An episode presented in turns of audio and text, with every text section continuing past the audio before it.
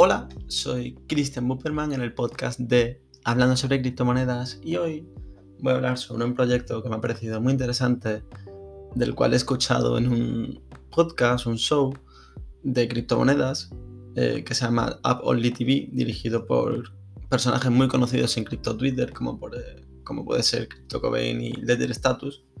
Y estaban en una entrevista con Suzu, que es una persona muy lista la cual es, eh, plan, es el fundador de Three Arrows Capital, que es un fondo de inversión establecido en 2012.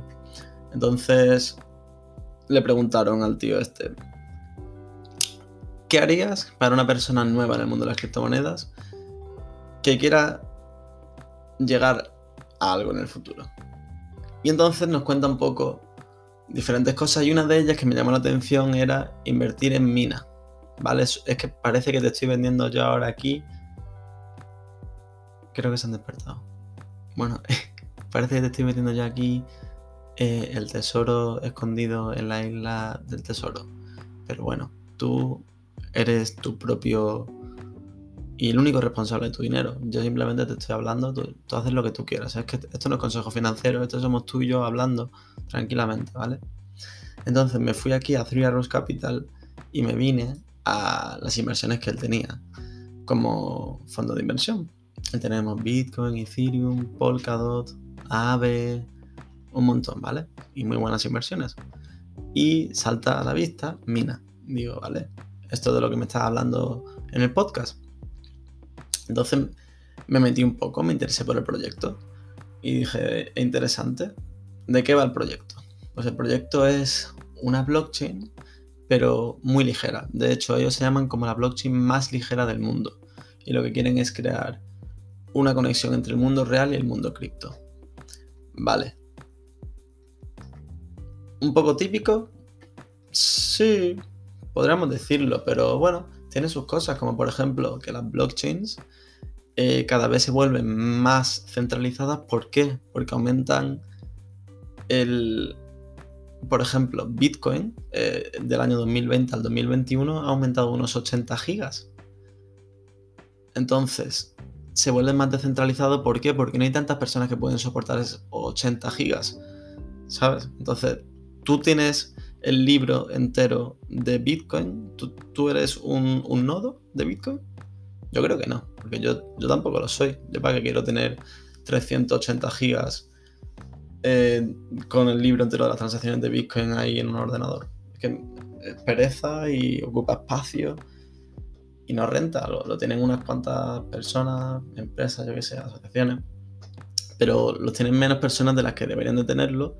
¿Por qué? Porque es mucho espacio. Si fueran 22 kilobytes, como es la red de mina, que no es absolutamente nada, que es como dos tweets, el mismo espacio de almacenamiento, pues todo el mundo lo tendríamos, ¿no? Porque no, nos supone nada. Entonces es, un buen pro. Eh, ¿Qué más tiene? Pues tiene que puede interactuar directamente con cualquier eh, website, con cualquier página web. Es decir, no hace falta una chainlink.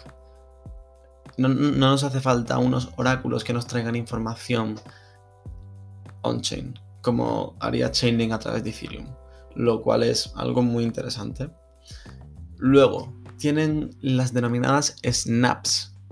¿Vale? ¿Qué son las snaps?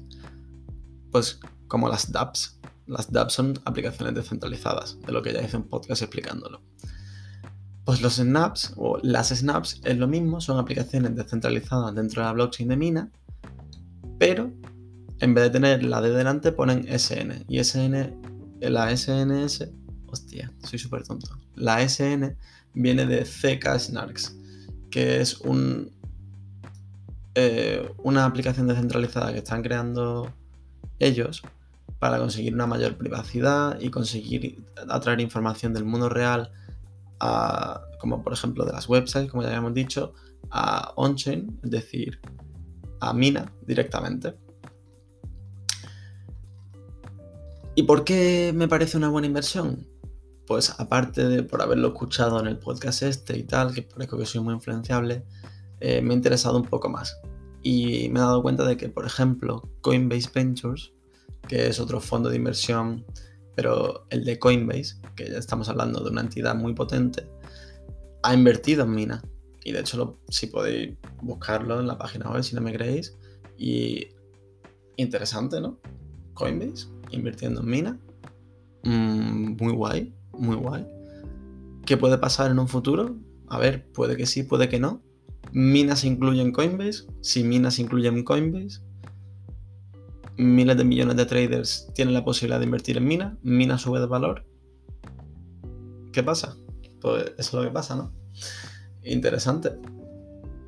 Luego, eh, ¿dónde se realiza el community sale de Mina? En CoinList. ¿Y dónde se hizo el anterior community sale más grande, por así decirlo, en CoinList? Con Casper, con el token de Casper, que de hecho, ¿en, cuánto, cuánto tiempo tardó en venderse por completo. ¿Dos minutos? ¿Cinco minutos? Una locura, ¿vale? De hecho dije, wow, no tenía ni idea sobre, sobre el proyecto, la verdad, me enteré muy tarde. Pero mira, ahora tenemos aquí la siguiente posibilidad. ¿Qué más podemos hablar de Mina? Pues por ejemplo, podemos ver que en Twitter tiene una comunidad muy grande, de unos 54,2 mil seguidores, lo que no es poco, es bastante en Telegram unos 69.000 miembros con 5.000 online, es decir, 5.000 en línea. Eh, también me he visto un vídeo interesante sobre el fundador de Mina, Evan Saffer, quiero recordar. Mm, mm, mm, sí, Evan Saffer, eh, en el canal de Alcoin Daily, un canal muy conocido en YouTube. Si no lo conocéis, os recomiendo que lo visitéis. Eh, hablan un poco sobre altcoins con posibles altcoins con un por 100, por 10, ¿vale? Interesante. Eh, y otro punto que me ha gustado mucho es que si nos metemos en EcoDrops, que es donde se suelen, en plan, es la plataforma que yo suelo ver y la plataforma creo que es más famosa para ver las nuevas ICOs y los nuevos proyectos eh, que se van a lanzar, eh, podemos ver como por ejemplo el proyecto de Casper eh, tiene un rating de high, en plan de alto. Y el proyecto de Casper voló en 5 minutos, ¿vale? Y tiene un ranking de high alto. Y si nos vamos al proyecto de Mina, tiene un ranking de very high, muy alto, ¿vale? Muy, muy alto. Además tiene una estrellita, es decir, lo tienen aquí pintado como vaya, Así que, bueno, yo os lo cuento. Vosotros ya podéis hacer lo que queráis. Eh, el community se va, se va, a hacer a través de CoinList y podéis comprar entre 50 dólares, mínimo 50 dólares, máximo 1000 dólares. Eh, yo recomiendo que, que si vais a comprar, si tenéis la intención de comprarlo, hagáis rápido, que estéis ahí media horita, una horita antes preparados metido ya en la página web. Yo lo que voy a hacer, porque es que si no, no quiero que no. A ver, no me pasó, pero puede que pase y puede que pase muy, muy seguro, como con, con el community sale de Casper, que, que mucha gente se quedó sin poder comprar. Así que yo recomiendo estar ahí. Rapidito. Ah, y el único defecto, el único defecto que he visto del proyecto era que era inflacionario. Eso me molesta un poquillo, la verdad, porque lo estaba viendo, digo, guau, un proyecto muy guapo, pero luego, luego salía aquí que iban a seguir, por así decirlo, imprimiendo moneditas. Pero bueno, no puede ser perfecto. Y bueno, también tendrá su sentido. No he hecho el super research de leerme los, todos los white papers, os lo digo ya, no me lo he visto entero. Llevo dos o tres horitas documentándome. Pero ahora voy a seguir documentándome. Os lo cuento porque es que queda poco. Queda poco para. Para el, el Community Sale. Porque es el 13 de abril, creo recordar. Sí, el 13. Y son en 5 días. Y si todavía no tenéis ni cuenta en CoinList, que yo ni tenía, me la acabo de hacer rápido, he tardado unos 5 días en verificarte y tal. Y a lo mejor puede que ni os dé tiempo. Entonces os, publico así el podcast rápido para que para que os dé tiempo si queréis invertir. Y ya está. Hasta aquí el podcast de hoy. Espero que os haya gustado. A ver si algún día nos sirve este podcast para recordar una buena call de vuestro podcaster Christian, que os dijo que comprara Mina a un precio de 0,25 dólares por token y, y ahora está muy alto. Quién sabe, puede que no, puede que me esté equivocando. No sé. No hay consejo financiero. Y nada, hasta aquí el podcast de hoy. Espero que os haya gustado. Estoy hablando más bajito de lo normal porque son las. Bueno, son las 1 de la mañana y están durmiendo. Así que. Que paséis un buen día. Pondré el podcast programado para que salga tempranito. Sobre las 8 de la mañana. Para que os dé tiempo eh, a hacerlo del CoinList y eso si queréis hacerlo y ya está. Un saludo.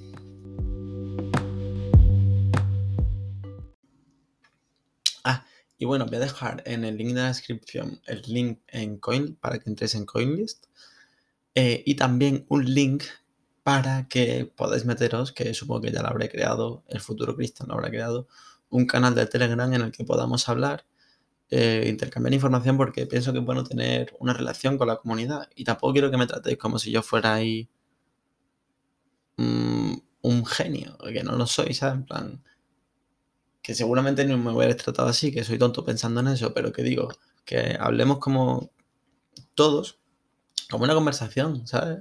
Intercambiemos información. Si estás escuchando este podcast, puede, pues, es porque puede que te guste este mundillo, como a mí. Y no sé, podemos hablar, y es bueno tener relaciones con gente del mundo cripto. Yo, por ejemplo, no conozco a mucha gente del mundo cripto. Conozco a todos los de Twitter, pero tampoco hablo mucho, ¿sabes? Entonces, eh, dejo esto justo aquí en el final para que, para que no haya mucha gente, para que nos metamos aquí los reales, los que, los que se quedan hasta el final, ¿vale? ¿Y por qué es bueno esto? Pues porque ya está en grupos de Telegram que estás con mucha gente y hay cientos de personas hablando y es que no se, no se puede hablar no puedes tener una conversación normal, no puedes tener una conversación tranquila. Entonces prefiero un grupo de Telegram con poquita gente, ¿sabes? Ah, me mola más. Así que bueno, venga. Hasta luego, que tengáis un buen día.